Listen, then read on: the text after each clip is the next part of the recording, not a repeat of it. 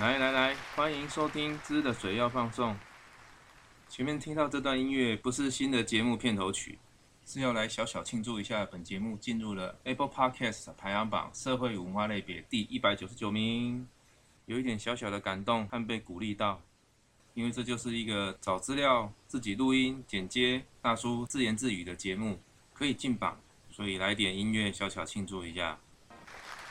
今天节目把上一次做到一半的去日本出差的甘苦谈讲完了，简单的说明一次当时的背景。当时我的工作是在一个日本公司，啊，总公司和业务单位在日本，那在台湾呢是 R&D 部门，还有几位 PM，哦，两地的分工。在台湾这边，呃，是软体工程师，客户端主要在日本，对网络设备提需求。在台湾做软体的代工，然后提供一个 turnkey solution 给客户端。那有时候也会找一些硬体厂配合，做一些小批量的 pilot 然后将产品出货到日本。啊，当时的情况就是细节有点忘记了，总之就是需要一位 RD 资深的软体工程师到日本，到客户端，针对客户的需求现场做调教，然后修改软体，upgrade 分位。所以我和一位 RD 部门的主管两个人啊出发到日本。那次出差预计有十天。我们总公司是在新干线的新横滨车站附近，我们住在公司附近的特约旅馆，Tokyo Inn 一住十天啊。可是客户是在东京都，所以我们每天就是起床之后搭新干线转地铁到客户端。那为什么不住在东京，每天要这样子搭新干线，我也不晓得。那上次节目中提到了，公司几乎所有人都非常不喜欢到日本出差，特别是到客户端解决问题，基本上大家避之唯恐不及。再简单说明一下背景。这个客户我们先前已经出了一个小批量的 Pi Run，出货了二十台网络设备的样品。这次预计花一个礼拜的时间和他们开会。我们的任务就是到客户的 IT 部门进机房里面啊，接受他们的需求，然后各位有经验的工程师做分位的升级，最后将二十台样品整个 upgrade 之后再回台湾。日本总部有两位同事陪我们一起过去，啊，一位是日本业务，大概四十岁左右的大哥。另外一位是在当地唯一的一位业务工程师，是一位自己说很喜欢日本文化的白人。呃，我想可能不少人听过，如果你是供应商，作为一个供应商到日本客户端支援的话，受到的待遇是很差的。后来就我的了解，好像我们不是遇到特例，好像大部分都是这个样子，就是基本上就是你来做事情，所以也不会有人理你。虽然说是公司对公司之间的业务资源，但是啊不会给你水，不会给你东西吃。你也没有地方坐，当天进度没有完成之前也不会让你走。我记得第一天搭新干线到了东京转地铁，出了地铁站之后，我们这位加拿大工程师第一件事情就是先绕到一个便利商店去买了一个饭团。当时我还说，哎，我说你还没吃早餐吗？他说不是，这个是午餐。我也劝你最好也买一个。第一天我傻傻的没有买。到了客户公司的 IT 部门之后，就开始工作。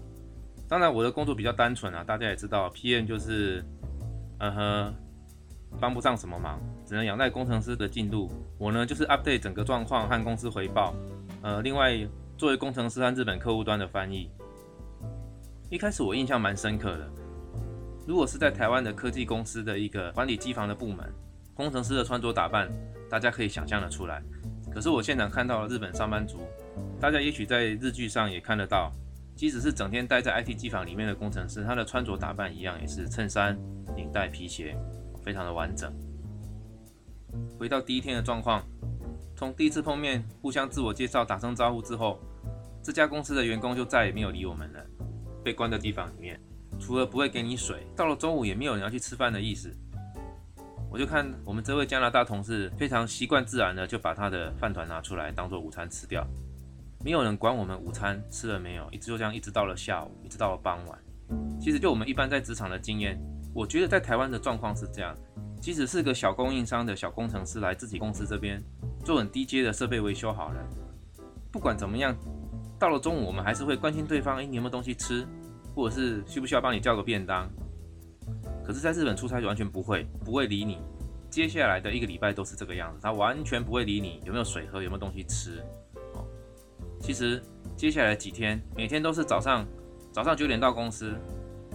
晚上九点十点才离开，这十二小时就被关在机房里面，不只是中午，加班到晚上也没有管你有没有晚餐可以吃。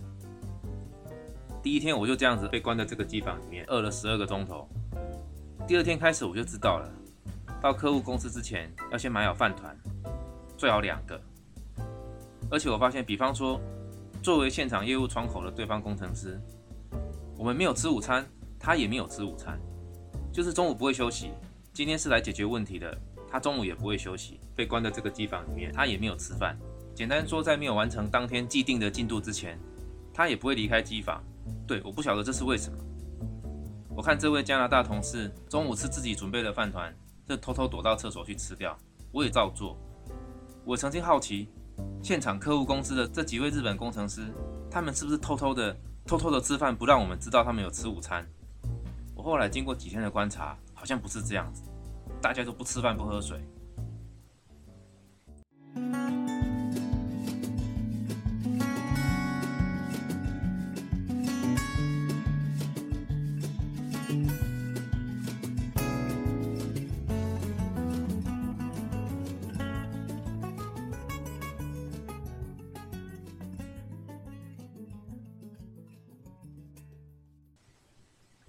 其实那一个礼拜过得非常难过。大家可以想象，我们要做的是软体的升级，现场要针对客户的需求编写软体，所以它其实很难有一个叫做呃，比方说有什么机台要搬，或者是要连接什么线路，今天的任务完成了一定的数量就可以结束，它不是这个样子。它其实很难有一个叫做今天进度完成了的这个东西，所以城市修改的东西总是会有各种理由需要调整的，所以基本上根本不可能有下班离开这种事情。所以每天就是拖到九点十点，真的太晚了，大家只好先回去，明天再来。基本上这一个礼拜就是在一个不给你水、不给你东西吃、没有地方休息，也不认为你需要休息的这样的状况，被关在这个机房里面。肚子饿了，拿饭团去厕所吃，搭深夜的新干线回到横滨，过了一个礼拜。说到横滨，我上次也提到了住宿旅馆 t o k o i n 的旁边是一家蛮大间的 Bigu Camera。一开始我还奢望找个时间回来的时候逛一下 Bigu Camera，有想买的东西，但我很快就知道这根本就不可能，因为这十天当中没有一天可以在十点前回来。我也曾经问过其他的朋友，似乎大家去日本出差都遇到类似的状况。基本上作为一个供应商，到了日本普遍会受到这样子的待遇。我并不是特例，大家从日剧可以看到，日本企业对于客户的应对非常的细腻。好像没有看过哪一出日剧有演对于来支援的供应商是怎么对待的。我记得我们来自加拿大的同事，他日语讲得很好，他自己也提到，因为他很喜欢日本文化，所以从很久以前就是打定主意到日本来工作。可是看着他非常熟练的从他的包包里面拿出饭团，走到厕所去找个地方躲起来把饭团吃掉，我我我就很想问他，真的觉得这样正常吗？就像前面提到的，客户端的日本工程师，他也不吃不喝。我真的觉得实在太变态了，甚至其中有一天晚上十一点半才离开办公室，已经没有已经没有新干线回横滨。我们公司这位业务日本大哥开车载我们回去，在路上经过一家乐雅乐，快要半夜十二点了，同事带我们进去一起吃晚餐。我记得他住的离东京其实蛮远的，每天开车通勤可能一个小时以上，而且他有老婆小孩了。我那时候还跟他说。哎，这么晚了，你要不要先回去啊？我真的觉得，我真的觉得日本上班族很辛苦。现在一起吃晚餐，他回去都不知道几点了。我们隔天早上还是一样九点要到公司。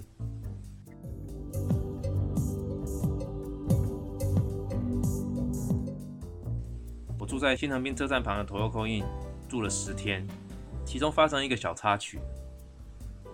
大概住差不多一个礼拜的时候。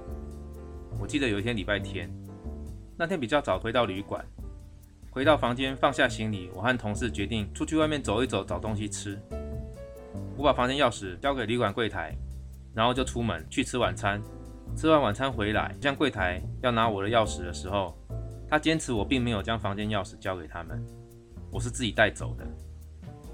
可是我印象非常深刻，我是将钥匙交给柜台，当时柜台的两位接待人员。正好在忙 check in，所以我把钥匙放在柜台，打声招呼才出去的。现在的状况就是，房间的钥匙并不在我身上，也不在柜台，我弄丢了。所以依照规定呢，要先检查我的证件，确定我是房客，然后再由工作人员带着我回到我房间去找钥匙是不是丢在房间里面。但是我印象很深刻，我是交给你们才离开，现在进房间找完全没有意义。进房间之后，我还是找了一下，然后呢，工作人员用很谨慎的态度说：“不好意思，现在既然钥匙不在房间里面，不好意思，现在就必须请你先离开，跟着我们回到柜台。”就是一切照着 一切照着流程走。当时我心里想：“妈的，我这个外国人在这边住了快一个礼拜了，你们这个小小的旅店，你们这三四个职员看着我进进出出，大眼瞪小眼，都已经认识了，理所当然的知道这个房间的房客是我。”好，即使我知道当房间钥匙遗失的 SOP 就是这个样子，检查证件是否房客本人，由工作人员带着进房间检查钥匙，钥匙不在房间，接下来就把我晾在大厅，然后用非常官腔的方式告诉我说：“不好意思，您遗失了钥匙，现在没有办法进入房间，重新配给我一副新的钥匙的话，我必须支付，呃，我必须支付赔偿金日币一万块。”我听到他这样讲，我就很不爽啊！我想说靠腰，我就是把钥匙交给你们，我再出门了。现在钥匙不在你们手上，你们现在双手一摊就说是我遗失的，搞什么？我当然跟他拍桌子了，我说你搞什么啊？这边有是不是有摄影机？你去把摄影机调出来，叫你们经理出来。摄影机可以看到我几点几分的时候离开，把钥匙放在柜台，是你们没有保管好。我就想说，我如果不做激烈的回应，看他们这一副死样子，就是。反正你不让你进去，要不然就付一万块。我想说开什么玩笑？不做激烈的反应的话，你是不是就不理我了？我说不要说这么多，找你们经理人出来，监视画面调出来，大家讲清楚。我没有办法接受没有搞清楚状况，片面的要求客户吞下这一万块日币的赔偿。其实当时身为一个外国人，当下我的态度必须要理直气和，但是要坚持坚持我的态度，否则作为一个外国人，我求助无门嘛。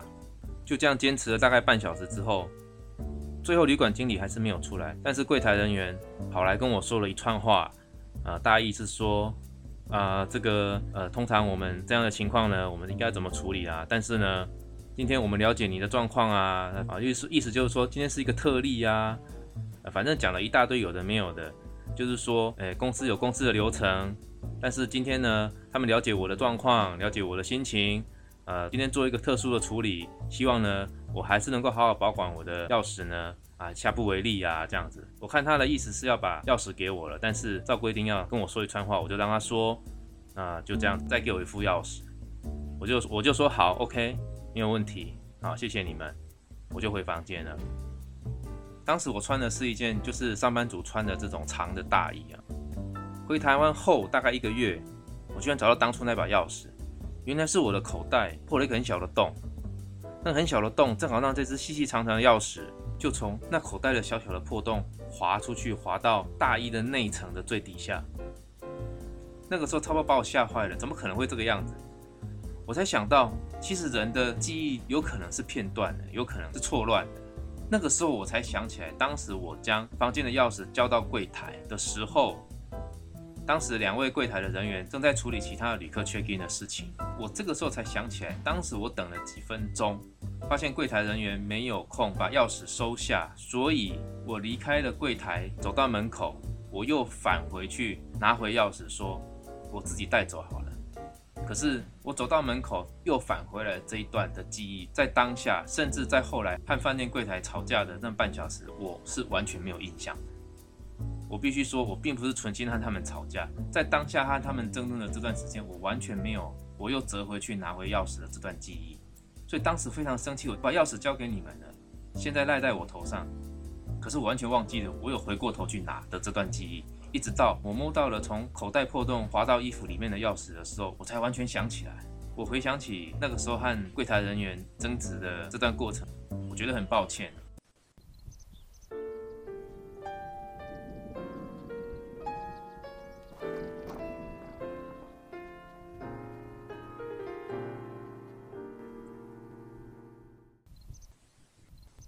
其实这趟出差行程当中，最干的还不是这一整个礼拜哪都不能去，就被关在机房里面，不是这样子。这个遇到了就面对吧。供应商比较卑贱，自己想办法。最杜烂的是最后一天，大家还记得前面提到，我们是出了客户这边有二十台，我们先寄过去的样品。最后一天的进度，好不容易终于把客户要的分位做出来，经过测试，终于是可以了。所以最后一天的重点就是。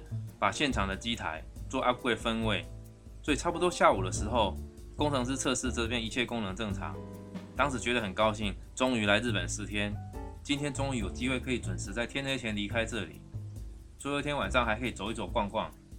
好，要做机台的测试呢，首先客户端的工程师跟我们一起做测试，IT 部门的主管呢，他说我们就测试个五台看看吧。哦，好啊，一台一台测试，第一台机器拿过来，upgrade 分位，功能测试正常。好，OK。那接下来测试第二台，哎，正常。接下来测试第三台，灯号不亮啊，系统不能运作。呃，当时就觉得，哎，怎么会这样子呢？尴尬，花了一点时间做 debug，确实不知道为什么。就第三台测试失败，好吧，对方就这样头一歪这样子，嗯，好，我们也觉得，呃，好，那所以那不然再继续试看看第四台，哎，正常。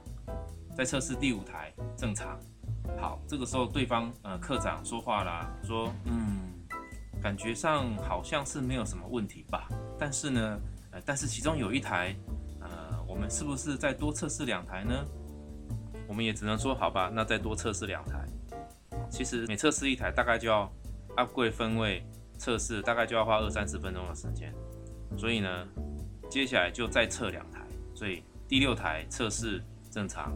接下来测试第七台正常，所以这时候我说，或许第三台不是分位的问题，应该第三台或许可能硬体本身是不良品。那已经测试七台了，啊，那其余的六台测试的功能状况一切都正常，而且这个这个分位的东西基本上已经测六台了，应该可以了吧？好，这个时候这个科长说呢，好，但是呢他不好做最终的确定呢，他希望我们再待一下，是不是能够请部长？来做一个最后的确定呢？啊，我们说好，这个时候就请部长不救上就过来了。部长说呢，呃，这样子是不是让我也能够亲眼确认一下，我们是不是在测试两台呢？嗯，这个时候，那我们前面测试的算什么呢？好，没有关系，再拆两台的 upgrade 分位测试。好，这个时候测第八台，嗯，正常。好，接下来再测第九台，哎，也正常。好那部长也知道这个刚刚的第三台可能是有一些状况呢，但是现在测到第九台了。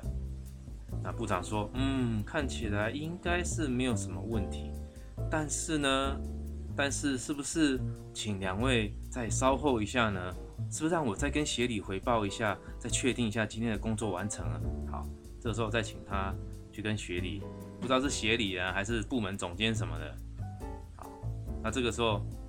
部长没有办法做决定，今天的测试工作已经完成，还必须要请示到协理还是总监，已经测了九台了，没有办法做一个决定，让我们两个供应商的可怜的小员工可以回去啊。后来呢，部长这时候又说呢，啊，不好意思，我们希望能够，希望能够让协理这边确认一下，但是呢，协理现在在其他会议中，是不是我能够再稍后一下，请各位再稍待，等到协理呢会议结束之后，我们再向他回报。好，这个时候就等，一等呢，呃，我就知道今天又没有办法天黑之前离开这里，而且我又没有晚餐可以吃了，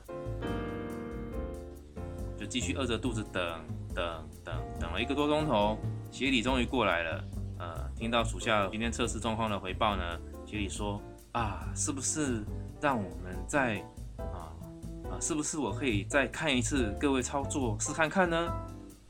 我心里面真的。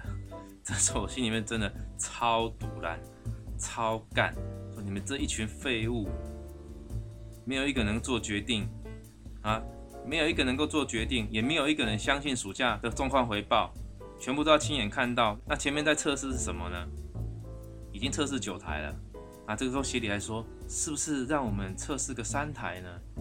心里想说，啊妈的，靠！好，继续测第十台。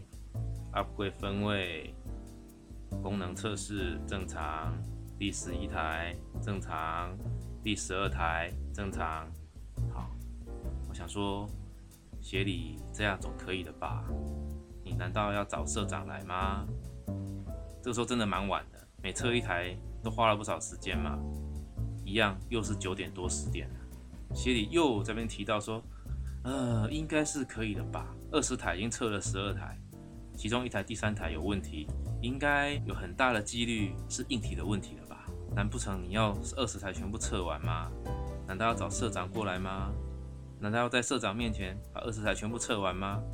社长才能决定让供应商可怜的供应商回去吗？不晓得，很有可能因为时间真的太晚了啊！他终于说：“好吧，那这次的工作就确定 OK 了，好，终于可以放我们回去了。”但是协理部长等等的离开了之后呢？IT 部门的工程师跟科长和我们做一些最后的整理，要回去的时候，他又说：“啊，不知道，请问。”不晓得两位明天的飞机是几点？我想说，靠腰，你想干嘛？我们是搭隔天下午两点的飞机啊。对方的科长呢，他就问我们的资深工程师说：“，不知道两位，你们明天的飞机是几点？”啊，我心里想说，想干嘛啊？然后我做翻译给我的同事说：“伊问咱明仔载坐几点飞机？我感觉伊想要熬咱明仔载个过来。”这时候我回答他。我们是搭中午的飞机，所以预计要在十点前到成田机场。呃，果不其然呢，这个科长他居然他就真的说啊，悪いですが、あの念のためにあの，想说靠，他在那边讲念のため，想说我说念你个头啦，他是不是要我们明天再过来嘛？可是今天这样折腾了，从太阳下山前折腾到现在九点十点了，测试了超过一半的机器，呃，测到这样子的程度了。可以说就是没有什么问题了，居然还要我们明天再过来一趟，而且 明天早上十点之前我们要到成田机场，他要我们从横滨先到东京一趟，再做一次的测试吗？再赶去机场吗？那如果我们搭不上飞机呢？当下我真的是非常的火大。他果然在那边说啊，连诺他没有喏，就多大概啊是大概啊喏，巴拉巴拉巴拉，就是明天过来一趟。那这时候我就我的样子就翻译给我同事听说，就说果然伊的是被奥兰米亚仔套扎过来，摇头就对了啊，你的工北在北在北在的对啊。我同事也很快的用英语回复说，真的没有办法，我们真的真的时间上会赶不及，后续我们一定还会有很多密切的联系，层次上面今天的测试应该是没有问题啊，我们真的没有办法明天再过来啊，我不知道这是什么心态啦。他是说，即使没有特别要做什么，也是希望你们过来一趟啊，再看一下，然后再去机场。我想说，靠腰，这样到底意义是什么？总之呢，经过好一番的推辞，也强调我们真的没有办法明天再过来，才放我们回去。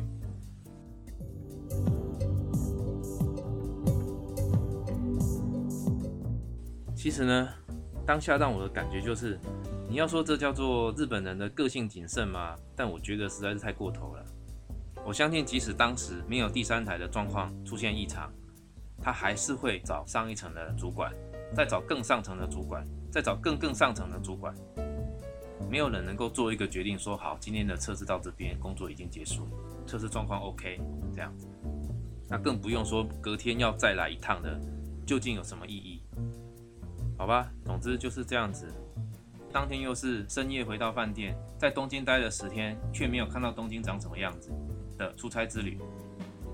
好吧，今天节目就分享到这里，有什么感想呢？欢迎到本节目的 IG 账号留言和我分享吧。谢谢大家，拜拜。